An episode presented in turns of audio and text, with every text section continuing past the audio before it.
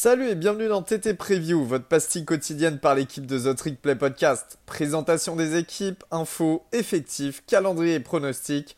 On peut le dire, we're back!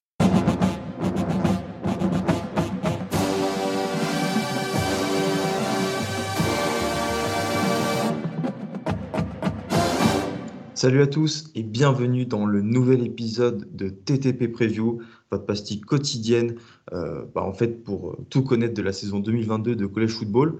Aujourd'hui, euh, je suis en présence de Valentin. Salut Val. Salut, salut Gus, salut tout le monde. Pour parler de l'un des meilleurs programmes de College Football de tous les temps et peut-être le meilleur de cette année, de la saison 2022, je parle bien du Crimson Tide d'Alabama.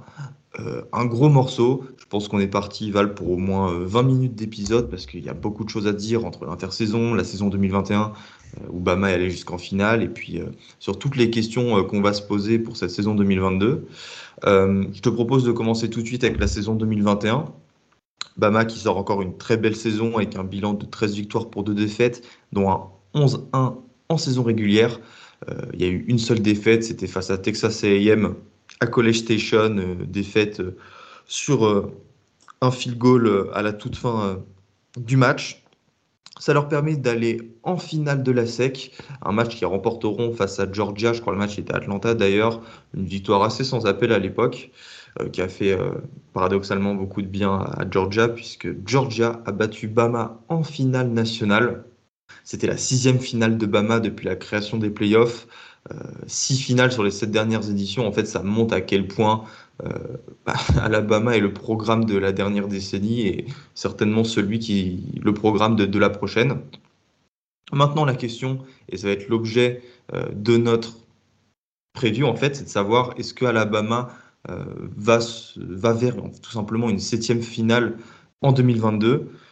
Bon, je pense qu'on peut, on peut déjà dire oui, euh, et ça commence par cette, intersaison, euh, parce que pour la 16e saison de Nick Saban, les deux coordinateurs reviennent. C'est une chose qui est plutôt rare à Alabama, parce qu'en général, c'est le propre des programmes qui marchent très bien. Euh, les coordinateurs partent très très vite, surtout à Alabama, quand on voit le coaching tree de Saban. Val et moi trouver des noms. Bah, déjà, il y a Elaine Kiffin qui a Ole Miss, Sarkissian qui est à Texas. Jimbo.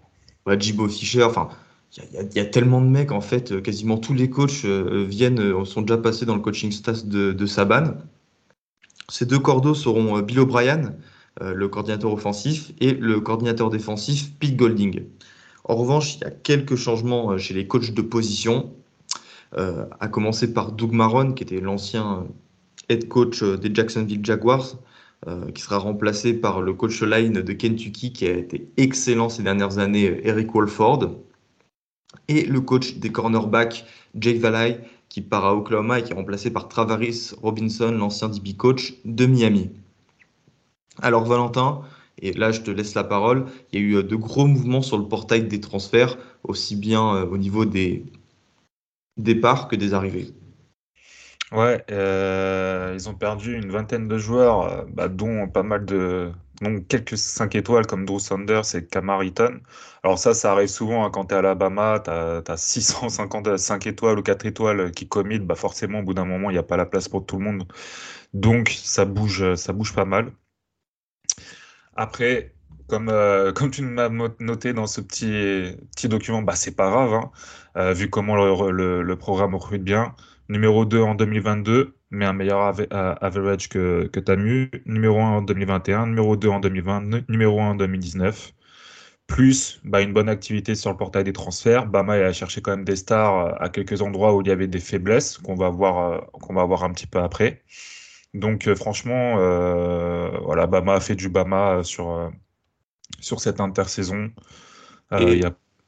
Est-ce que tu penses que le fait qu'aujourd'hui ce soit beaucoup plus facile de, transférer, ça va faciliter euh, les choses pour Bama dans les prochaines années Bah oui, parce qu'en soi, tu es dans la peau d'un 4 étoiles. Tu es un 4 étoiles, tu sais que tu as au moins 5-6 mecs devant toi. Tu te dis au, pire, je perds un an où je suis redshirt, voire deux, puisqu'on sait que Saban, ok, il fait jouer un petit peu ses freshmen, mais au final, tu es titulaire vraiment que quand tu es junior. C'est très rare que ce soit avant. Donc tu te dis, bon, au pire, j'apprends un ou deux ans avec Saban, et puis derrière, je bouge. Et vu que j'ai été à Alabama et que j'étais un ancien super prospect de lycée, de toute façon, je peux bouger. Euh, il y, aura, y du monde euh, au portail pour venir me prendre. Ils peuvent se permettre de recruter beaucoup, de perdre des joueurs ou d'aller chercher des, des gars bah, comme Jameson Williams, par exemple, euh, l'année dernière. Euh, voilà. Non, mais c'est ça, en fait. C'est tout, simplement, Alabama a déjà très peu de faiblesses tous les ans. Et euh, là, vous allez le voir parce qu'on va vous faire la présentation de la saison 2022. Ils vont chercher des, des mecs aux quelques faiblesses et au final, bah, ça donne une équipe sur le papier presque all-star en fait. c'est ça. Alors Val, au niveau de l'attaque en 2022, le quarterback titulaire, ça sera Bryce Young. Ouais, on devrait pas trop avoir de surprise euh, à ce niveau-là, vainqueur du, du S-Mine Trophy en, 2021.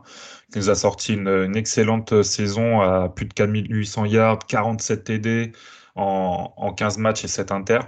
Il aura comme, euh, comme backup Jalen Milrow ou Ty Simpson qui a un 5 étoiles. Jalen Milrow, il a fait une bonne impression au spring, au spring game.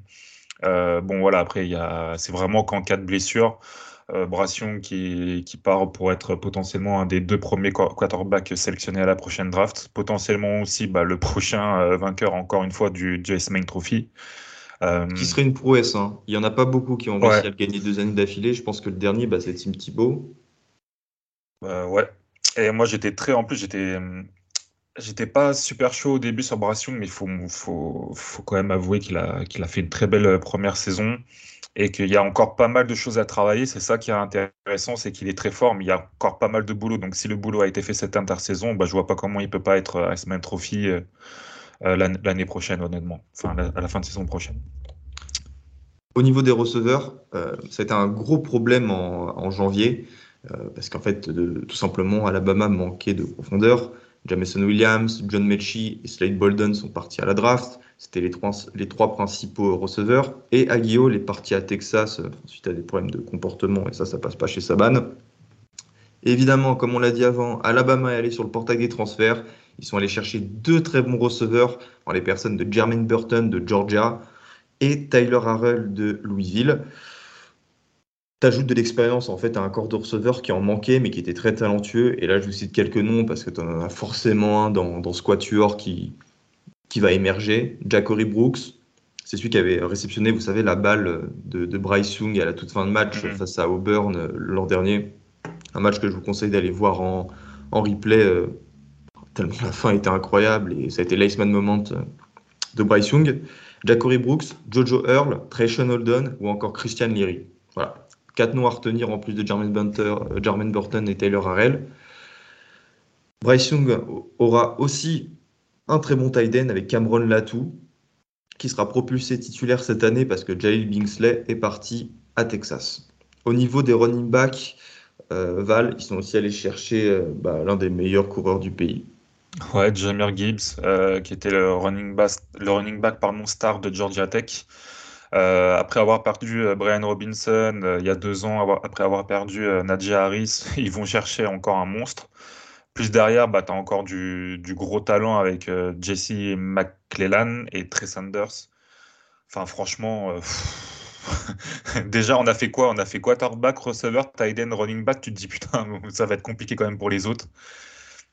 Donc le jeu au sol risque de pas mm. mal marcher avec Jamir Gibbs, qui est quand même attendu comme potentiellement un, être euh, allez, top 3 des, des, running backs sur la prochaine saison euh, de college football. Et je pense que ça sera sa breakout season parce que certes, à Georgia Tech, il nous montrait ses flashs, mais la O-line, elle était tellement, euh, mais tellement nulle. C'était Georgia Tech. Hein. On, en était frustré en fait. Et là, ça devrait être mieux. Mais évidemment, la O-line d'Alabama sera meilleure que celle de Georgia Tech, des Yellow Jackets. La O-line n'a pas été le point fort de Bama en 2021. Et ce, malgré bah, le départ, euh, euh, malgré la présence d'Evan Neal. Euh, pour vous donner quelques stats, ils ont, la O-line encaissé 2,73 sacs par match, le 103e pire total du pays, plus des statistiques de course moyenne, 4,1 yards par course en moyenne, ce qui est une, une stat qui les met dans la deuxième moitié de tableau du college football. Après, évidemment, en face, C'était des lignes défensives de sec, donc je pense à remettre dans son contexte. Mais il faut dire que Bryce Young a quand même était un petit peu en danger, je trouve, l'an dernier. Il courait beaucoup, il sortait énormément de sa poche. Et c'est aussi ça qui le révélait, Val, parce qu'il y avait cette capacité en sortant de la poche à, à trouver ses, ses, receveurs et ce de façon assez incroyable. En tout cas, moi, c'est l'image que j'ai de, de, Bryce Young. Sur cette O-line, il y aura Emile Ekior et Javion Cohen qui étaient titulaires l'an dernier, qui seront les prospects à suivre euh, pour la, la, prochaine draft. Donc voilà, centre, garde droit et garde gauche de retour. Mais va falloir changer les, euh, offensive tackles.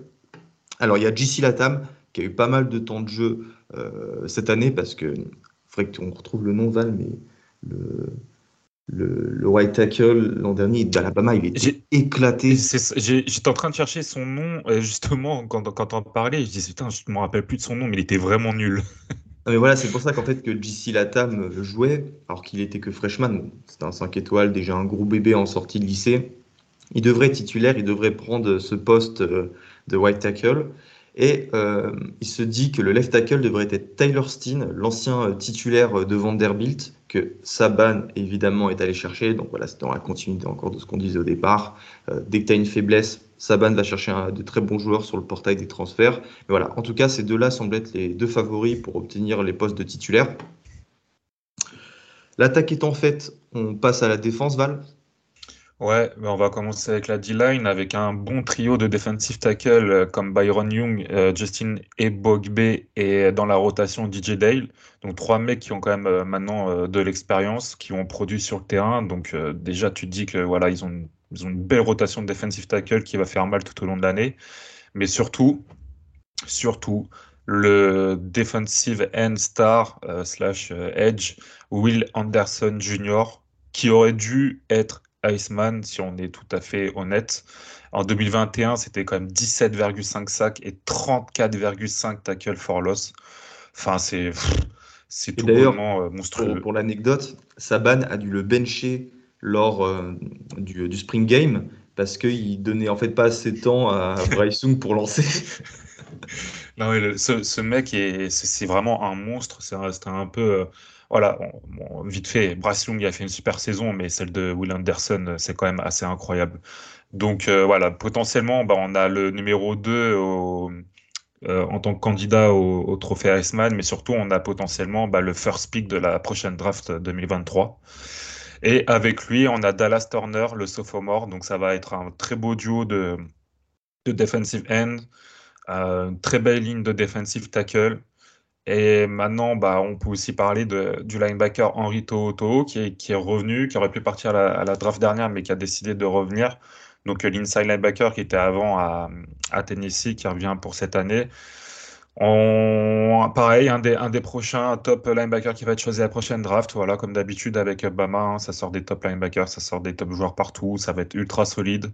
Par contre, derrière, ça manque un petit peu d'expérience, mais encore une fois, on sait qu'avec Bama, il y a des top joueurs. Donc, euh, les mecs, ils ont dû gratter euh, quelques, quelques, quelques, temps de jeu l'année dernière. On les a pas trop vus. On va les voir exploser cette année. Enfin, franchement, je m'inquiète pas. C'est peut-être sur le papier un petit peu moins fort que les euh, saisons précédentes. Mais voilà, tu as quand même une bonne base avec un très bon joueur avec de l'expérience comme Henri Toto. Et surtout, bah, c'est que derrière, de toute façon, si ça soire un peu, tu as quand même du monde pour rattraper les ballons. Euh, notamment avec le cornerback qui nous vient de LSU, Eli Ricks. Euh, peut-être le prochain premier corner de, la draft. Derrière, en rotation, tu as Brian Branch et Cool Aid McKinstry. Enfin, c'est ultra solide. Et derrière, tu as encore en safety, tu as deux monstres. Tu as Moore, Jordan Battle et dans la rotation, Demarco Elams qui a été super fort, euh, qui est un peu plus jeune, je crois que c'est un, un sophomore. Enfin, ça as quasiment des top joueurs partout et en défense, bah, tu regardes, tu as potentiellement euh, le, le, premier pick de la prochaine draft, euh, le premier edge choisi, tu as potentiellement le, pro, le prochain euh, premier linebacker choisi, tu as potentiellement le premier cornerback choisi, tu as potentiellement le premier safety choisi.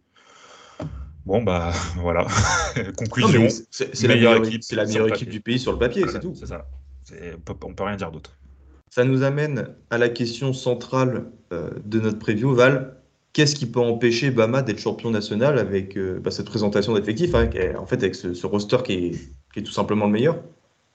Bah, je vais, je en profiter pour faire euh, ma, deuxième question en même temps, qui était une attaque plutôt portée vers le jeu au sol, vu le manque d'expérience au poste de receveur. Je pense que, en fait, Saban va, va vraiment s'appuyer sur un jeu au sol au début de saison pour laisser un peu de temps à ses receveurs, tu vois, de- d'établir une connexion avec Bryce Young. Donc, du coup, bah, en fait, arrivé en fin de saison et au playoff, la, la, sera, enfin, la connexion, pardon, sera faite. Et qui peut empêcher Bama d'être champion national là? Euh, là, franchement, je vois pas. Parce que, Je vois, je vois qu'une équipe potentiellement, c'est Ohio State, tu vois. Mais je vois qu'une équipe. ouais, mais- j'ai pas l'impression qu'il y en a d'autres. Donc c'est pour ça qu'en fait, moi personnellement, je trouve que Alabama est mais le grandissime favori. Euh, j'ajouterais juste euh, qu'il y a quand même quelques zones d'incertitude et c'est celle que tu viens de citer. Euh, les receveurs, certes, il y a du talent, mais toi, voilà, faut- en fait, il faut, faut trouver des incertitudes, il faut trouver quelques faiblesses. Et la O-line qui doit sub- substantiellement s'améliorer pour, pour performer, pour offrir justement un peu plus d'assurance à Jamir Gibbs Ah. et à Bryce Young surtout, euh, qui sera au centre de cette, de cette attaque. Après, comme tu comme on t'a dit, voilà, il y a eu un nouveau coach sur, euh, pour la O-line qui a fait du, de l'excellent boulot à Kentucky. Euh, je pense que le travail sera fait. Et arrivé en fin de saison, bah, le- avec l'expérience, etc., je pense que ça se passera mieux. Le, le, le tackle de Vanderbilt, il est très bon. Voilà, je pense que en fait, ces zones d'incertitude, c'est pour le début de saison. Mais arrivé en fin de saison, ça sera plus une incertitude. Ce sera Donc, des forces. euh, voilà, donc euh, franchement, euh, même au Ohio State, moi, je les vois pas, je vois pas les battre. Donc, euh, Donc en fait, on en revient euh, à la conclusion que euh, le seul moyen pour euh, Bama de, de galérer cette année, c'est que Bryce Young se blesse au premier match. Quoi. Ouais, c'est, encore. ouais, c'est, ouais, ça leur portera préjudice euh, arrivé en finale, tu vois, peut-être. Voilà, quoi. Mais, ouais, et encore, tu vois, c'est vraiment, et encore. Bref, on passe au calendrier. Euh, un calendrier que moi je trouve bien. Euh, sur leurs euh, quatre matchs euh, hors conf, ils vont jouer Utah State. Alors Utah State, euh, je pense au moment où ils ont fait le, où ils ont programmé le match, les Aggies étaient dégueulasses. Et d'ailleurs, c'est pour ça qu'Alabama les a payés aussi cher. Je crois qu'on parle de 2 millions d'euros pour que Utah State vienne à Tuscaloosa perdre du coup. Mais surtout, euh, et ça sera le samedi 10 septembre pour leur deuxième match pour la Week 2, ils iront à Texas, à Austin, pour aller affronter les Longhorns. Et là, ça sera euh, le match à suivre de cette euh, Week 2. Arky, Tennessee, LSU et Ole Miss. Je pense qu'ils sont vraiment pas simples. Arkansas sera très bon cette année. Tennessee est une équipe qui est en, qui est en train de monter. Ole Miss, je trouve qu'il y a encore beaucoup d'incertitudes, mais le roster est hyper talentueux, bah, encore grâce au portail des transferts. LSU, on verra ce que ça donne avec Brian Kelly. Et euh, aussi, bah, maintenant, il faut parler des matchs à domicile, euh, Val. À commencer par celui Ouais. qu'il ne faudra pas rater, c'est Texas A&M.